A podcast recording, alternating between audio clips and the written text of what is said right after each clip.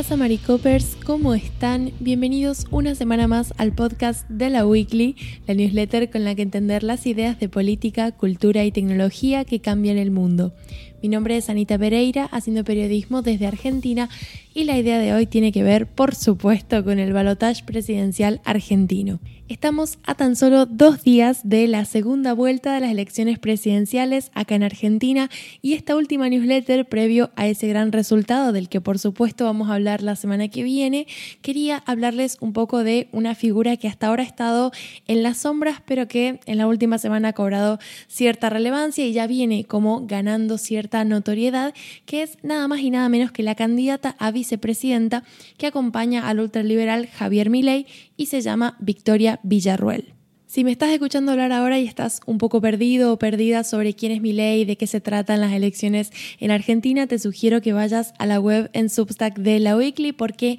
en las últimas semanas he estado hablando del tema y lo he ido abordando por partes para que tengan la mayor cantidad de información posible sobre estos comicios que están aconteciendo acá en Argentina. Así que bueno, saltando esa parte, vamos a lo que nos compete en esta newsletter. Como les contaba, Victoria Villarroel es la persona que acompaña la fórmula presidencial de Javier Milei, el candidato de La Libertad Avanza, que dio la gran sorpresa en las primarias, pero luego salió en segundo lugar en las elecciones de primera vuelta del pasado octubre y ahora compite contra Sergio Massa, que es el candidato oficialista en el balotage o la segunda vuelta que va a tener lugar este domingo. ¿Por qué quiero hablar de Victoria Villarroel? Bueno, porque básicamente en las últimas semanas Em, las entrevistas que ha estado dando Milei por ahí han tenido un tono bastante curioso, digamos, e, e, el candidato ha estado como un poco perdido, siempre ha sido bastante violento, su retórica siempre ha sido muy violenta, pero como que en las últimas semanas ha estado sonando más el hecho de que quizás si gana esta elección no pueda cumplir el mandato por cuestiones vinculadas a salud mental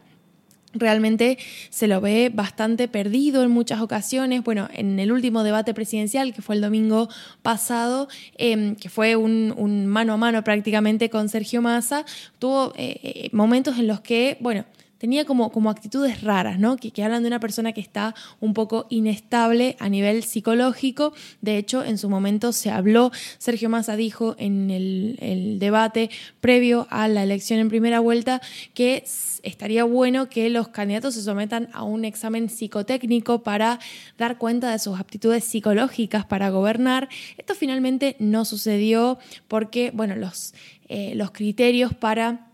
poder ser presidente de la Nación en Argentina están eh, previstos por un artículo muy específico de la Constitución Nacional, el artículo 88, que no menciona nada sobre aptitudes mentales ni que tengan que ver con salud mental. Entonces, bueno, finalmente eh, hubo una demanda que se presentó para ver si pasaba esta cuestión del psicotécnico y si se podía aplicar, pero finalmente la justicia electoral la desestimó. Lo importante acá es que si se está hablando tanto de que mi ley quizás no em, cumpla el mandato, si es que gana en esta elección, eh, es importante ver, bueno, quién lo reemplazaría, ¿no? Y ahí es donde entra Victoria Villarroel, que es una persona cuyo, eh, cuyo activismo político también tiene una retórica igual de violenta que su compañero de fórmula, pero que ella tiene como unas formas más moderadas, ¿no? Es una persona que se presenta a sí misma como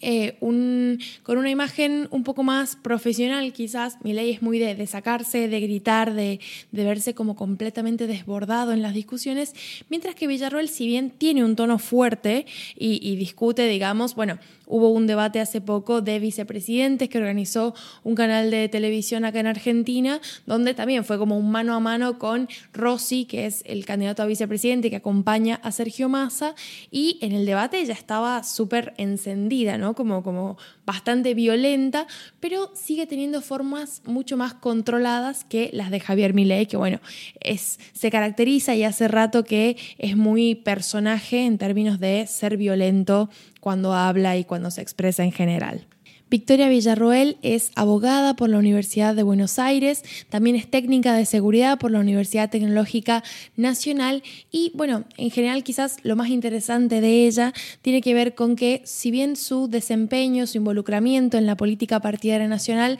es reciente y data del 2021 cuando se candidateó como diputada por la Libertad Avanza y obtuvo el cargo que hasta hoy mantiene en el Congreso de la Nación, ella lleva décadas participando políticamente en un debate público que la interpela un poco desde lo personal y tiene que ver con el reconocimiento, el homenaje a las víctimas de la guerrilla en lo que fueron los años 70. Ahora voy a recapitular un poco esto porque si bien es complejo, es algo que hemos hablado antes en la newsletter, yo les he adjuntado la que escribí este año para el 24 de marzo, que es el Día de la Memoria, la Verdad y la Justicia acá en Argentina, un día que sirve justamente para conmemorar las miles de víctimas de la dictadura cívico-militar que tuvo lugar en el país entre los 70 y los 80. Este régimen armado mantuvo una represión sistemática contra opositores basada en una violación continua a los derechos humanos y a las garantías democráticas. Estamos hablando de miles de personas que fueron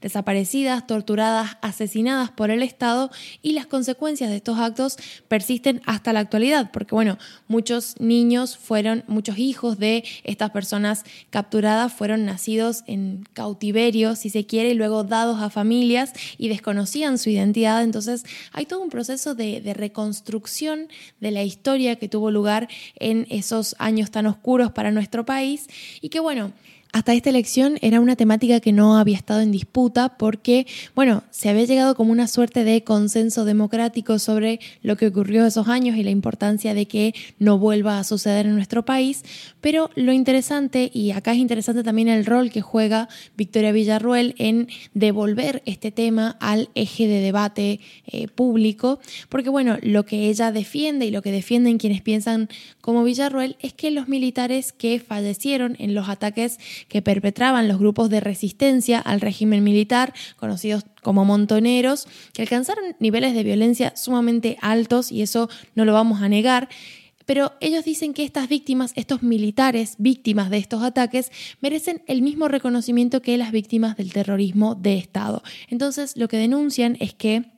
cuando se reconstruye la historia de todas las víctimas del terrorismo de Estado en la época de la dictadura, no se habla de los militares que fallecieron en todos esos ataques que lideraron militantes subversivos que estaban en contra de las decisiones y las acciones que estaba tomando la dictadura. Este activismo a favor de los militares que conformaron la cúpula de gobierno en la dictadura, a Villarroel le pega de cerca porque su padre, Eduardo Villarroel, fue teniente primero del Estado Mayor del Ejército. Él cumplió funciones en Campo de Mayo, que fue la mayor guarnición militar del país en esa época y donde operaban al menos cuatro centros clandestinos de detención y tortura, y estuvo implicado en varios operativos justamente de eh, batalla contra grupos subversivos. De hecho, en 1976 participó en un operativo contra subversivos en la provincia de Tucumán, del que regresó con una herida en el muslo y luego se le otorgó un diploma de honor firmado por el genocida Antonio Domingo Bussi, que se desempeñaba como jefe de la Quinta Brigada de Infantería, a raíz de su desempeño ¿no? en esta operación. Lo curioso del padre de Villarruel es que hay un episodio luego de la vuelta a la democracia en el 87 donde desde el gobierno, el gobierno democrático, se da la orden a los militares de que juren por la Constitución.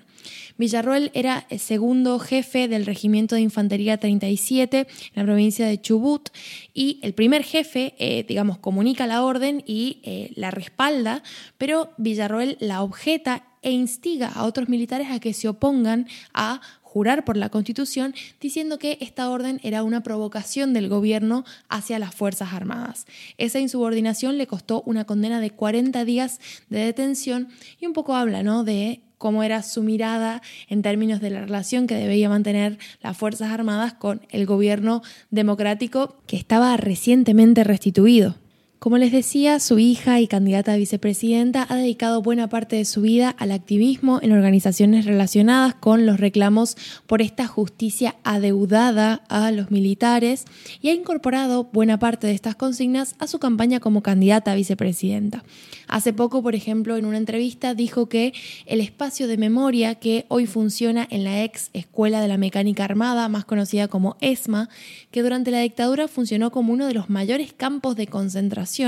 podía usarse con otros fines, que no fuera el de museo, ¿no? Actualmente es Museo Sitio de Memoria ESMA, ha sido declarado Patrimonio Mundial por la UNESCO en septiembre y es un lugar en el que se estima que entre 1976 y 1983 unas 5.000 víctimas de la dictadura estuvieron y fueron secuestradas, asesinadas, eh, violentadas y demás. La mayoría fueron arrojadas vivas al río de la Plata desde aviones de las Fuerzas Armadas en los llamados vuelos de muerte o asesinados y enterrados en fosas comunes, con lo cual ha sido sumamente difícil reconstruir cuántas fueron exactamente las víctimas. Y esto